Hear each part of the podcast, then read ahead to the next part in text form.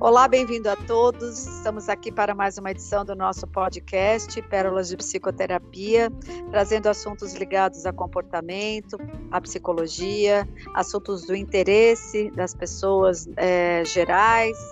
E temos aqui hoje um assunto bem interessante, e é um assunto que vai falar sobre a síndrome do impostor. Síndrome do impostor, quem já né, ouviu falar né, dessa síndrome, que na verdade ela não é designada pela Organização Mundial da Saúde como uma patologia. Na verdade, é um termo que justifica um quadro com vários elementos que tornam o indivíduo com essa sensação de ser uma farsa, um impostor diante das atividades aos quais ele se propõe. Tudo bem, Vivi? Como é que está a vida aí desse lado? Sara, eu sou uma fraude. Agora Sério? os ouvintes, eles vão descobrir que eu sou um fracasso, que eu não sei nada, que tudo que eu falo aqui não, não é repertório meu. Por que, que eu não desisti a tempo? Eu ainda tentei falar com você, mas eu não consegui, Sara. O que, que eu faço agora? Eu não vou dar conta. Eu acho que eu não vou conseguir prosseguir com esse episódio, Sara. O que, que eu faço? Caros Esta ouvintes, essa é palavras e frases e perguntas de quem sofre, de quem padece desse fenômeno, desse mal, dessa síndrome. É, o indivíduo ele tem a tendência a acreditar que ele não é capaz, que ele é descredibilizado por ele mesmo né, ele tem a tendência à autossabotagem, e que inclusive, né, Sara, nós já falamos aqui sobre autossabotagem, eu não vou lembrar agora aqui o mês, mas os caros ouvintes podem procurar lá no nosso repertório, até para fazer esse complemento, porque a gente não vai, a gente vai trazer umas pinceladas aqui de algumas coisas que a gente falou lá na autossabotagem, mas é, não tão profundamente, porque hoje não é esse assunto né? É, mas ele é esse indivíduo ele tem essa percepção de si mesmo como incompetente, como insuficiente, literalmente como incapaz. E aí a palavra a gente gosta, né, de às vezes trazer aqui as origens, né, Sara? A palavra síndrome ela vem do grego, que significa reunião. Então, assim, uma síndrome, diferente lá do transtorno, é um conjunto de vários sintomas e não tem uma causa única. O transtorno também não tem uma causa única, porém ele vem com ordens de perturbação mental. A síndrome do impostor, do impostor, né, ele, embora mexa com algumas ordens emocionais, é, não necessariamente mentais tão severas como os transtornos, como você falou, ela não é classificada como um transtorno, como uma doença lá nos manuais de diagnósticos, porque eles, a, a organização ainda não entende isso, né?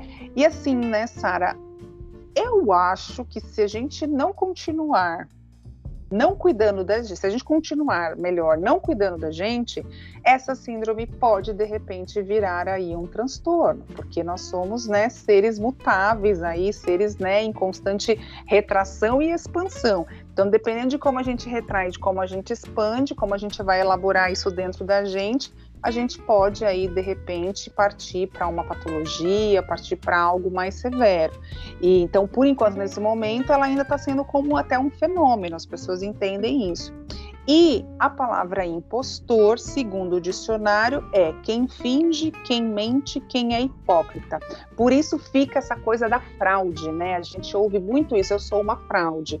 Ai, agora realmente vão me descobrir.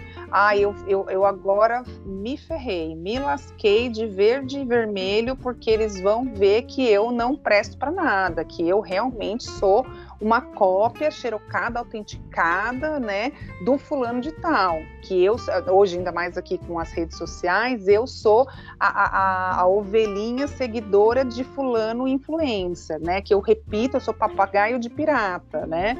Então, isso é muito sério.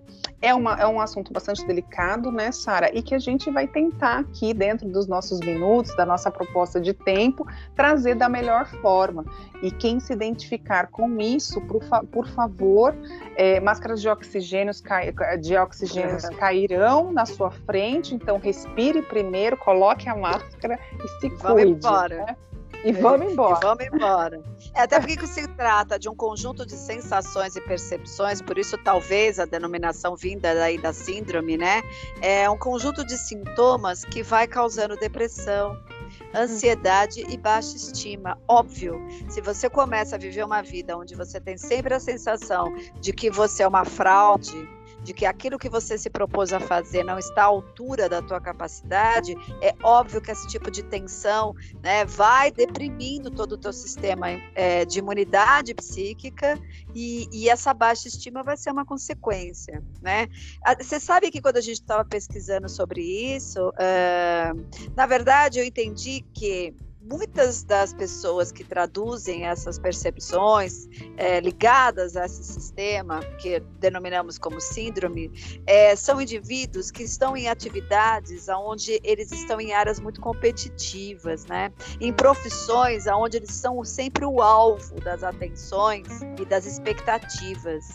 Pessoas que passam por períodos de muita avaliação constante, que muitas vezes quem segue esse, essa profissão, essa área da academia, né, é, ligada às universidades, para tentar encontrar um lugar aí, né, de ser um doutor, um, um mestrando, é, um pós-doutor, um pós-doctor, são pessoas que estão assim dentro de uma situação de tanta pressão, de tanta expectativa de resultado, que isso gera por vezes essa sensação que a gente denomina como síndrome do impostor ou impostora, né? É, é, é muito comum em áreas competitivas isso ser fomentado. E, e, o indivíduo tem que ficar muito atento, porque isso vai começando em pequenos, é, é, é, em pitadas né, de percepções, e daqui a pouco gera uma coisa muito maior a ponto do indivíduo muitas vezes procurar psiquiatras para tentar né, é, se medicar, porque já está é, numa, ficam numa condição insustentável. E tem algumas características né, comuns a esse quadro que a gente também gosta de trazer, porque aí é, é, é interessante que a pessoa vai podendo se identificar. Dentre esse quadro, as pessoas que estão nesse lugar, né, elas costumam fazer coisas do tipo se auto-sabotarem, né? São aquelas pessoas com essa síndrome, elas acreditam que o fracasso é tão inevitável que a qualquer momento alguém experiente irá desmascará-la para todos. Então, ela deixa, ela deixa essa perceptoriedade entrar na mente de tal forma que ela faz de tudo para tentar sabotar ter que realizar aquela atividade porque a qualquer momento, né, alguém vai acreditar que ela é uma farsa, então ela fica na economia de energia para evitar essa tensão ao ápice.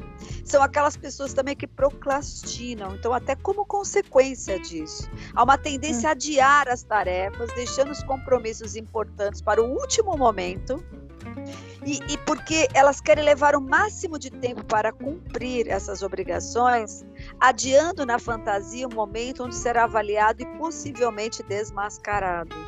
Esse é um outro ponto muito interessante. E outro ponto também que aparece é essa, essa necessidade de ficar atrás de um perfeccionismo de ter um excesso do trabalho, é, é, criar perfeccionismos para sempre justificar que o teu trabalho não está bom. Seja numa uhum. atividade, seja numa ação, seja na tua performance.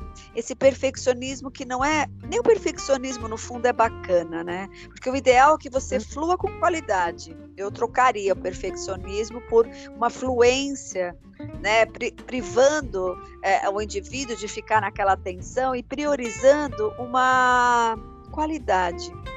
Mas essa qualidade não pode deixar você preso, não pode deixar você é, retido, querendo sempre ser melhor do que já está. Porque o indivíduo que tem essa síndrome, ele não enxerga suas qualidades. Ele está sempre se sentindo aquém e é muito comum ele ouvir dos outros que ele teve uma boa performance, que ele fez uma boa reunião, que ele entregou um bom trabalho, que ele teve uma apresentação interessante. É sempre do outro que ele ouve esse feedback. E mesmo quando ele escuta, parece que aquilo cai num vazio e é como se não dissesse nada para ele, porque ele está muito distante da identidade de reconhecer que de fato ele pode produzir alguma coisa passível de admiração. Um outro ponto importante, né, que acompanha é, quem vive essa síndrome de o tempo todo achar que é, é, é, um, é um fracasso, que alguém vai descobrir, é o receio de se expor, né? É, é, é, gerado uma tal tensão dentro dele, né? Que aí ele fica numa condição onde ele faz de tudo e até escolhe posições dentro do seu trabalho, dentro da sua atividade, dentro da família, aonde essas posições não o coloquem na linha de frente.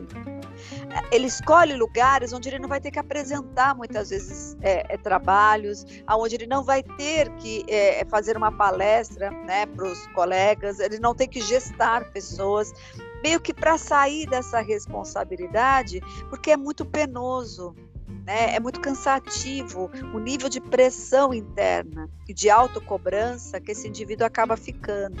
Então, ele, ele, ele vai sempre para o escanteio, fala, tomara que não me achem aqui.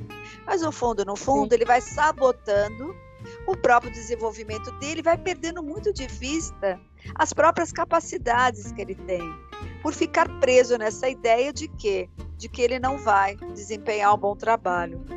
Um outro ponto interessante é o indivíduo que sempre fica se comparando com os outros, né? Então, sempre eles são levados a achar que está sempre aquém dos outros. E isso gera muita angústia e insatisfação. Por mais que sejam perfeccionistas, exigentes consigo mesmo, nunca superam a fantasia de que podem, né, é, serem valorizados e serem tão bons quanto os outros. É aquela história de que sempre a grama do vizinho é mais verdinha que a minha. Então nem adianta eu tentar ir lá, tentar mostrar o meu potencial, porque afinal de contas o outro vai lá para fazer, fazer, melhor do que eu. E uhum. ele acaba uhum. tendo uma visão, se a gente pensar bem, é distorcida da realidade, porque ele não consegue enxergar quando ele é bom. E isso ele né, é, é ele síndico com uma realidade, né? Isso, ele não consegue, né, Sara, se satisfazer com ele mesmo, né? Ele não tem essa falta, essa capacidade dessa satisfação pessoal, né? Dele olhar e falar, puxa, eu sou tão que bom legal. quanto fulano, né? Que legal, eu consegui fazer igual fulano, ou olha, estou no mesmo patamar que fulano. E assim, quando a gente fala de ah, eu sou tão bom quanto o outro, não é no sentido da superioridade, mas no sentido de, de eu olhar, de eu, de eu me apossar, me empoderar desse, desse lugar meu, né? Desse, desse processo meu do quanto eu sou capaz de também fazer mais, é, melhor e, e, e, maior, né? Ou mais que o, que o vizinho. Ou, ou, ou com a sua forma, que é tão boa quanto do outro. Não precisa diminuir Sim. ninguém e nem aumentar ninguém, né? Mas pelo menos se colocar num patamar qualquer. Então, assim, a imagem está sempre muito distorcida. Ele uhum. vai para o mundo distorcendo a própria realidade, de que muitas vezes ele já está apto, ou ele tem uma qualidade que ele nunca reconhece. Quando o outro vem e reconhece, ele cai no vazio. Então, essa é uma situação bem delicada, porque veja, ao longo dos anos, isso vai trazendo né, uma melancolia muito grande para o indivíduo, porque ele compra literal a imagem e a identidade de que ele nunca, sempre o outro. Outro aspecto interessante é que, como esses indivíduos não confiam na sua própria capacidade de conquistar as suas coisas, eles querem sempre agradar o outro.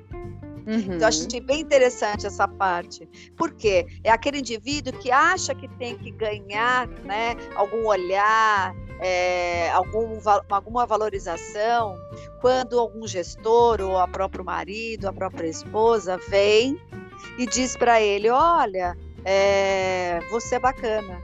Nossa, como você é gentil. Nossa, como você está sempre solícito.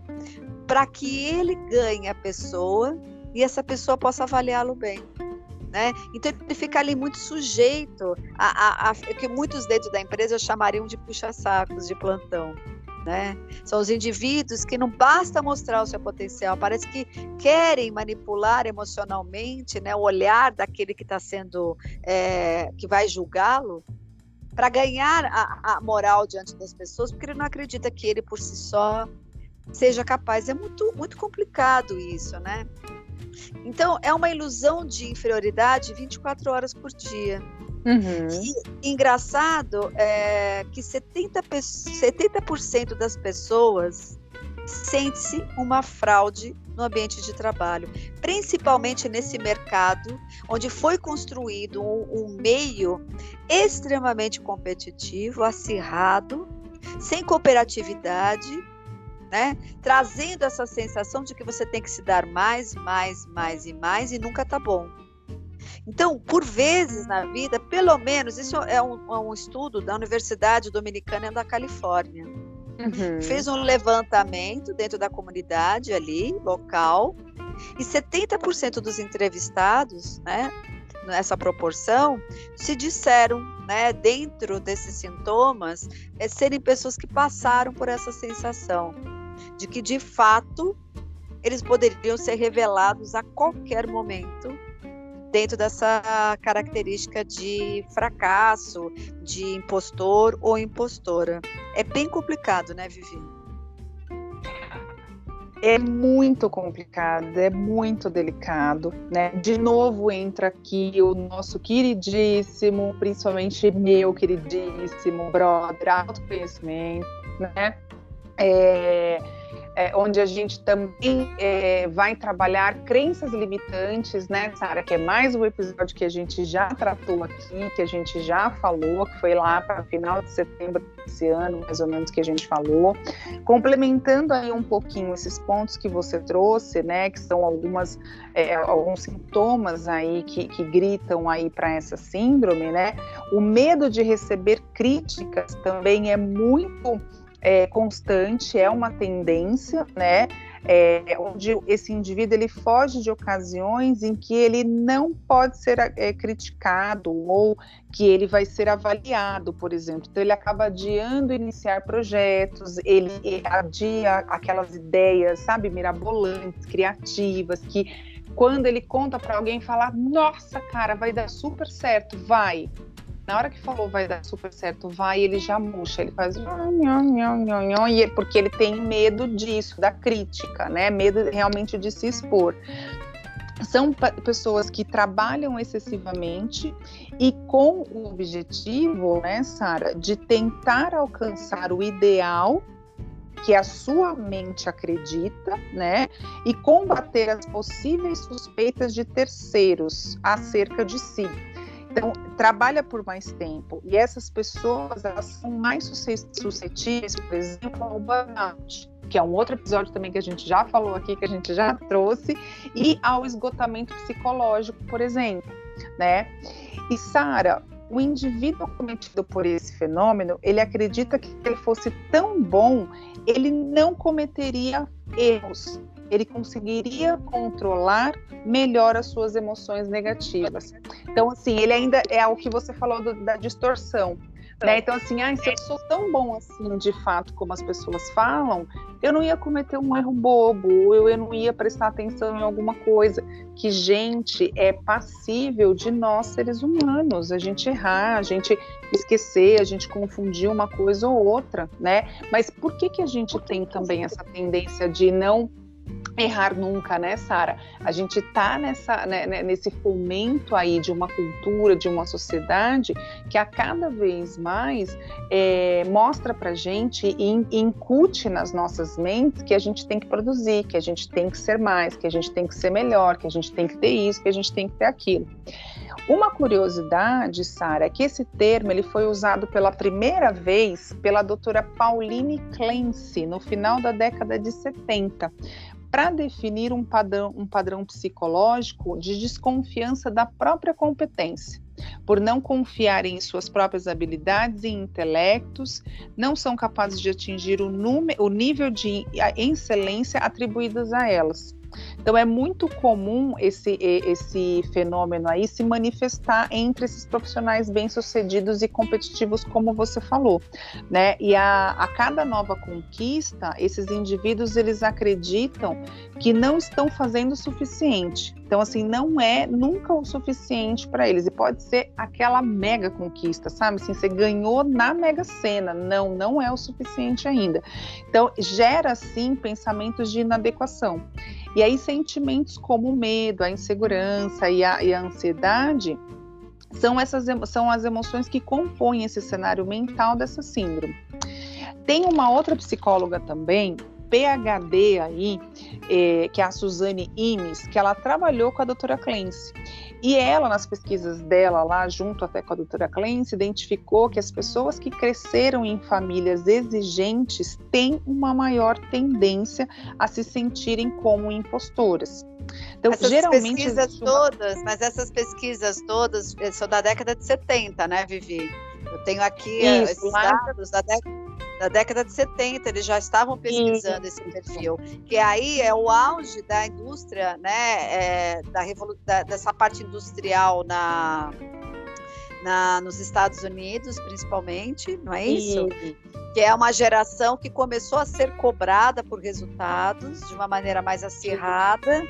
E aí eu acho que foi quando ela entrou com esse movimento aí, porque ela estava percebendo, eles estavam na universidade percebendo que havia essa população cada vez mais crescente. Então a gente pode ligar que essa pressão interna né, é, de, das instituições, do meio social, foi gerando nos indivíduos essa competitividade, e isso está proporcionalmente ligado a, a, a, a, maior parte das pessoas apresentarem comportamentos parecidos, que aí foi denominado como síndrome?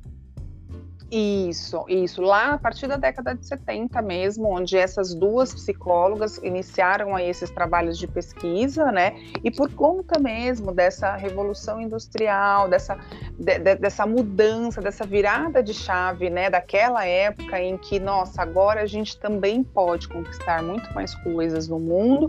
E aí, claro, eu preciso ser melhor que suficiente, né? Boa o suficiente não é bom, eu preciso ser melhor que suficiente. Então vem também essa própria cultura da sociedade mesmo, né, da própria humanidade, trazer essa, essa pressão em cima da gente, né, impor que a gente só vai ser alguém na vida se a gente for melhor que suficiente. Né? Ou que o melhor nunca é o melhor.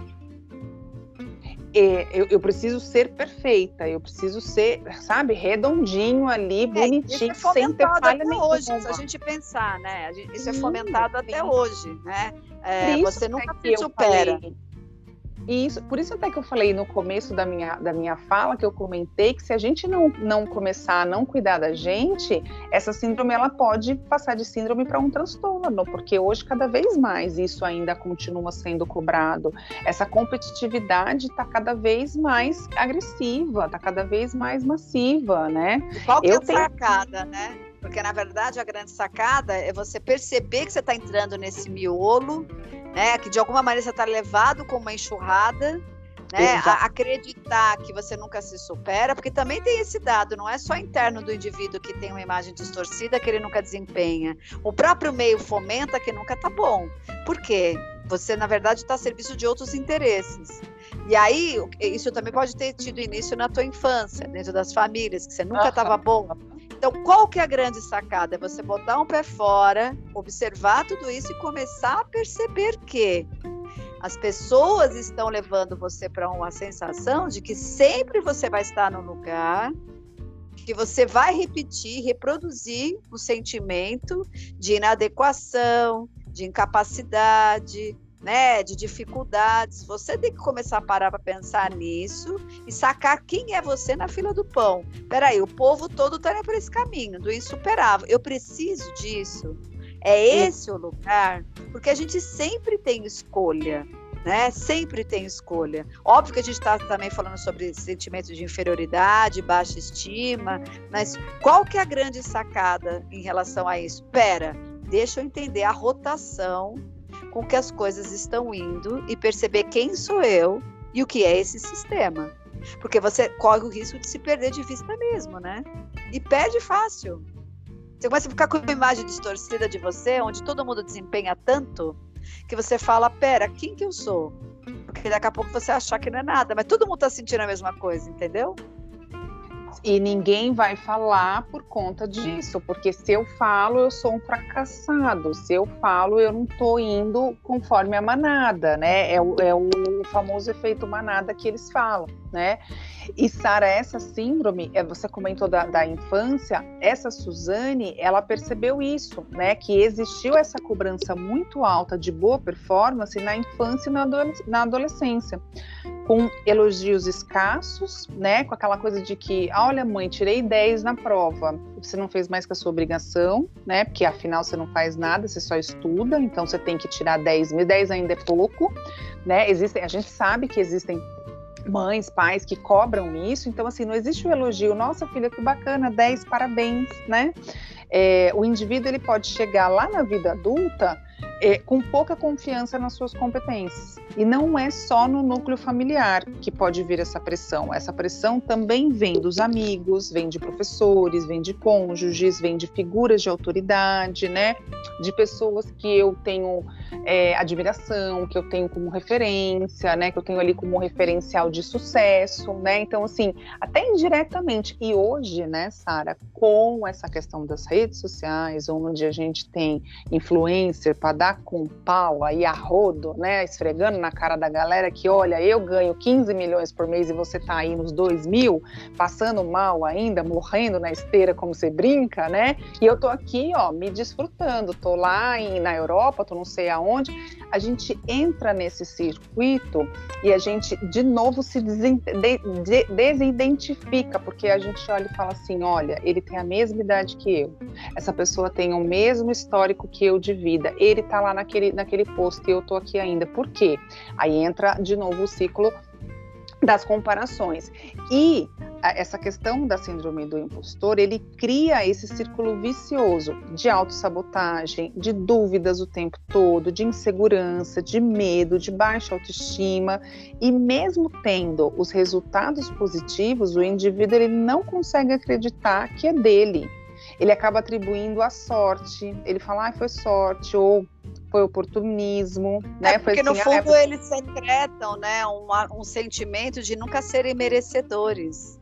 E esses nunca serem merecedores tá, tá ligado a esses aspectos da infância. Eu não mereço, né? É, tá sempre com esse papo vazio mesmo. E é interessante uma outra coisa, isso, né? E uma outra coisa que a gente entendeu é que é, é, normalmente, pelo menos atualmente, os jovens no início de carreira têm muito isso, né? Uhum. Porque o jovem início de carreira não teve tempo ainda de consagrar sua identidade profissional, não teve tempo, não teve estrada rodada para dizer, olha, eu desempenhei tal trabalho, eu já concluí tal projeto, né? Eu sou é, criador de um sistema, não tem o que consagrar, né? E, e, e muitos jovens e os jovens hoje cada vez mais estão abraçando, né? É, fatias, né? De, de responsabilidades em empresas tão jovens já são promovidos para estarem dentro de cargos de liderança, gestando coisas de muita responsabilidade, bate mesmo, né? Esse não só a síndrome do impostor, mas como transtorno de ansiedade, que é uma queixa muito recorrente nos nossos consultórios, porque não teve tempo de criar aqueles devidos amálgamas que foram criando estruturas onde ele foi se reconhecendo, muito pelo contrário, ele se sente até literalmente um impostor. Olha, eu não tenho estrada rodada para estar tá aqui, mas os caras estão dizendo que eu tenho que desempenhar. E aí a gente começa a perceber esse tipo de comportamento, né, do indivíduo até começar a se sentir mal de estar no lugar de destaque ao qual ele foi colocado, né? E muitas vezes, Sara, se ele não. E, e, é difícil da pessoa até identificar que ele está nessa posição, que ele está sofrendo desse fenômeno, é, ele acaba, ele, ele vai de novo para a autossabotagem, que é muito, é uma característica muito forte da síndrome, né? E aí ele muitas vezes até adquire doenças, doenças no sentido assim, dor de barriga, resfriado, né, uma, uma enxaqueca brutal. Então, assim, no dia da posse do cargo, eu não compareço, porque eu quebrei o pé, ou porque, nossa, é. eu tive né, a dor de barriga, o meu pneu quebrou. Então, assim, o meu pneu quebrou é bom, o meu, o meu pneu furou, né? É, são, são frequências, eu imaginei o pneu quebrando. É, são frequências que eu vou criando, né? E eu vou me, me dependendo disso, né? Eu vou criando essa rede aí de dependência. Eu tenho situações aqui, né, que eu olho para a pessoa e falo assim: quantos anos você tem mesmo? Aonde está lá na cláusula, né? Qual cláusula lá do contrato da vida que está falando que você nessa idade você já tinha que ter isso, isso, isso. Ah, mas fulano da minha faculdade, porque assim, essas exigências, esses cargos altos já aparecem na própria faculdade, nas empresas estagiárias, por exemplo, a pessoa não está ganhando nada ainda, mas é a empresa júnior ali, empresa modelo, né, que faz parte do processo acadêmico ali daquela graduação da pessoa, ela já é presidente, ou ela é um diretor, ou ela é uma pessoa que é cabeça, que ela encabeça outras pessoas, e às vezes a pessoa tem 25 anos, tem 22 anos, porque está começando ali na faculdade. Então, essa exigência dessa alta performance já vem dentro da própria academia, né? Já vem dentro dessa própria da própria instituição de colocar você que a hora que você sair e da hora que você sai da sua, da sua graduação, você já tem que ter 10 línguas, você tem que ter viajado 20 países, você tem que ter no mínimo cinco passaportes, todos carimbados e bonitinhos, né? E, gente, que horas que você fez isso? Porque é o que eu falo aqui. Eu falei, que horas você vai fazer isso se você estuda o tempo todo e você já está trabalhando e você já está estagiando, né? É isso que a gente... é grande. Vai trazendo muito... efeitos colaterais, é, é muito grande a pressão mesmo, né? Então, essa exaustão, a depressão, né, ansiedade, é... o indivíduo vai às vezes até se fechando no próprio mundo, vai evitando situações de exposição, porque isso já são sinais já são sinais que você já pode prestar atenção e falar: pera, mas tem alguma coisa errada acontecendo comigo, tem alguma coisa estranha. E esses são sempre sinais que são interessantes você entender. E se você começar a criar também um circuito onde sempre você está achando que a qualquer momento alguém vai descobrir que você não é capaz, desconfie. Porque isso não é o natural. O natural seria você, em momentos, achar que poderia melhorar, poderia estar melhor, e outros momentos reconhecer que está bem e que teve um resultado bacana. Isso seria o, o, o esperado, né? O equilibrado. Então desconfie quando você começar a vir numa, numa pegada que o tempo todo você está é, com medo, né, com uma sensação de que você não vai conseguir dar um passo de novo atrás e tenta ver esse panorama de fora antes de você ser engolido nisso. Porque até tem umas dicas que a gente pode dar para quem está passando por isso, né, e, e, que as pessoas de alguma maneira possam refletir e, e aderir. Uma delas é poder falar sobre isso, porque veja, num, numa situação como essa, Normalmente, essas pessoas têm medo de admitir ou comentar com alguém que está se sentindo mal, que está se sentindo afogado, se está se sentindo pressionado, que está se uhum. sentindo com medo, medo da própria incapacidade. Poder falar isso para alguém é assim libertador. Óbvio, são pessoas que talvez você confie. Você não vai dar na mão da raposa a sua vulnerabilidade, porque esses meios Exato. são muito fomentados esses aspectos competidores, né? Então, para você poder é, falar sobre isso e de repente alguém ainda te dá um outro olhar. Uma outra coisa é parar para resgatar-se disso. O que, que eu estou reproduzindo hoje que pode ser parecido com o que eu vivi na minha infância? Eu venho da minha infância com esses mesmos sentimentos, né? Eu tenho é, é, tido esse tipo de experiência algumas vezes na vida, ou é a primeira vez? E se tem isso na infância, onde isso começou? Buscar essas causas, né? E, e também repensar o lugar que você está, o lugar onde estou, onde eu quero ficar, ou a minha vaidade, o meu ego, a pressão da minha família, uma imagem que eu preciso manter me obriga a estar aqui. Porque, olha, eu venho atendendo jovens é, empreendedores e jovens profissionais, né? Que hum. têm pelo menos 10 anos ou 5 anos de carreira. Eu, eu, eu identifico eles como jovens, né? É, profissionais. Sim. Eles trazem uma coisa muito interessante que quando eles estão sobre esse efeito, e lembrando que sempre o sintoma é um chamado para você parar, para olhar que você está desviante do caminho que leva você para o teu eixo, né? E é bom ficar no eixo, então o caminho desviante não é interessante, por isso que o sintoma aparece. E eu vejo nesses discursos, às vezes, uma pontinha de percepção que talvez eles não quisessem estar nesses lugares. De que talvez esse não é um lugar que é, é, tem a ver com a, a, sua própria missão de vida. Com São lugares tóxicos, né?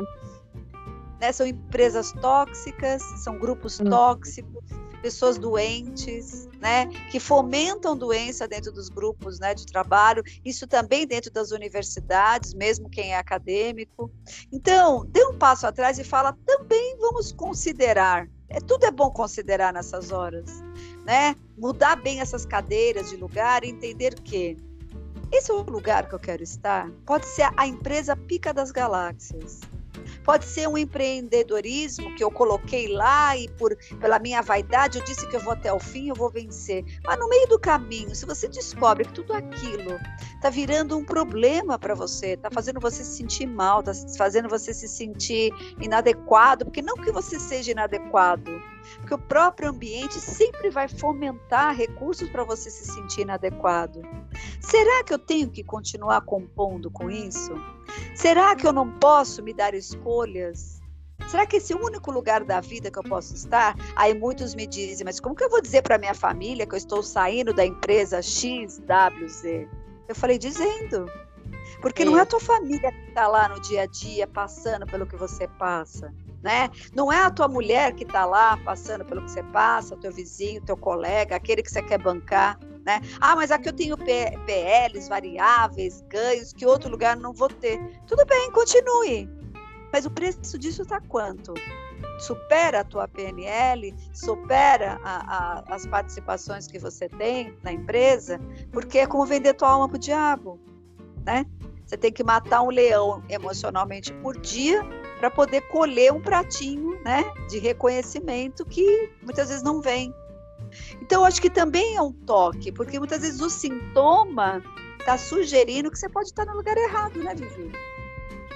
Com certeza, como você sempre fala, o sintoma, ele, né, a gente entende aqui, a gente traz isso muito né, nas nossas demandas aqui de consultório, que o sintoma é uh, dizendo para você, é um alerta, é aquele pisca-alerta, sabe assim, quando você está na estrada e tem aquele aquele trambolho que fica com aquela seta, né, amarela piscante, gigante, assim, né, dizendo obras na pista, homens na pista, desvie e tal. É isso que é o sintoma. Só que a gente está tão imerso, né, nas coisas que a sociedade está trazendo, nas nossas referências, nossas crenças limitantes, nas nossas autossabotagens, né, enfim, nas nossas toxicidades próprias, que a gente não consegue enxergar. E aí a gente cai, a gente capota, a gente cai no precipício, a gente se machuca, esse carro, né, esse carro revira, a gente se quebra todo e a gente não presta atenção nisso.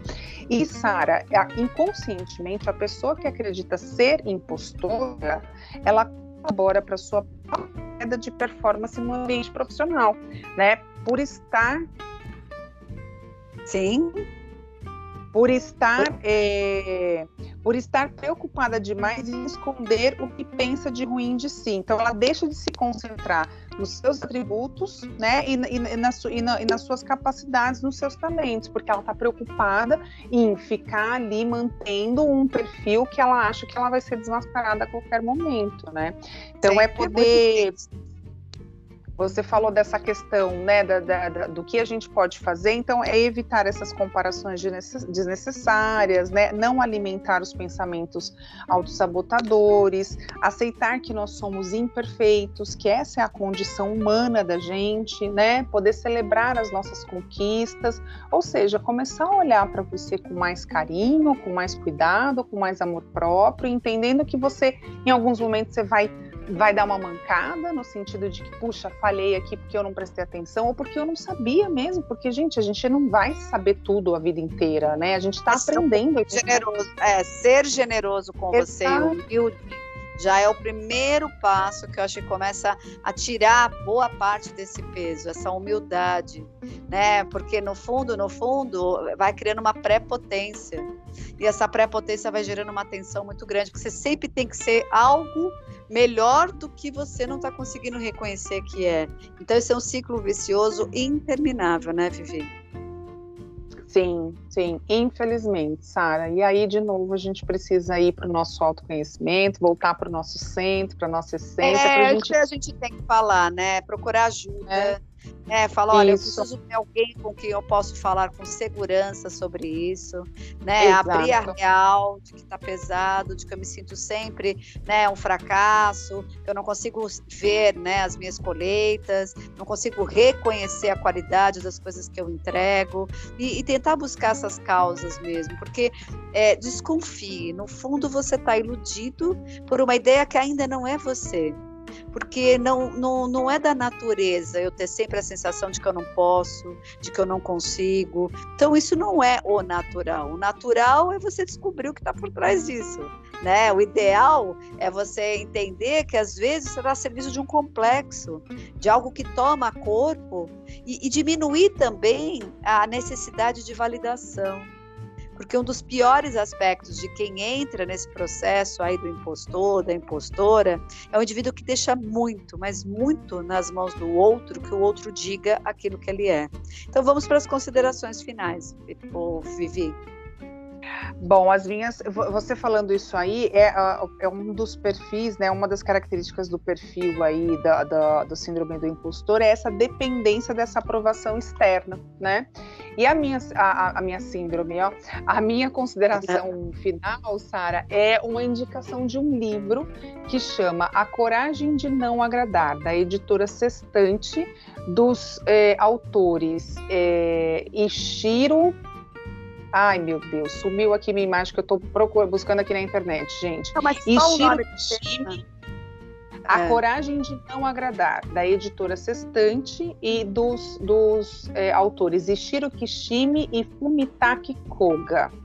É, só pelo nome do livro já é. convida você a realmente se aprofundar nessa leitura e, e ser de repente o pontapé inicial, né, para você começar a olhar para essa síndrome, se de repente você síndrome, se você se identificou com esse episódio, né, Sara? Muito similar à Coragem de Ser Imperfeito da Brené Brown e ao mesmo tempo, né, fala de coisas muito similares que também poderia ser um outro indicativo, que eu acho que um pode complementar bem o outro.